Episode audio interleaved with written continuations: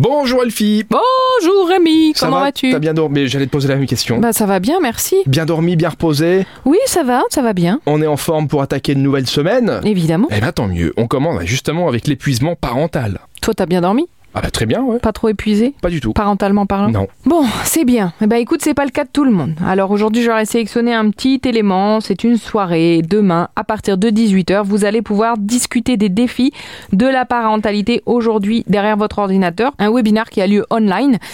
Et qu'est-ce que le burn-out en général et surtout le burn-out parental en particulier Comment se manifeste-t-il et comment peut-il être prévenu, voire maîtrisé Cette soirée s'adresse à tous ceux qui sont intéressés par le sujet Il y aura tous sur scène. tous sur scène au Altstadthaus demain soir à 20h.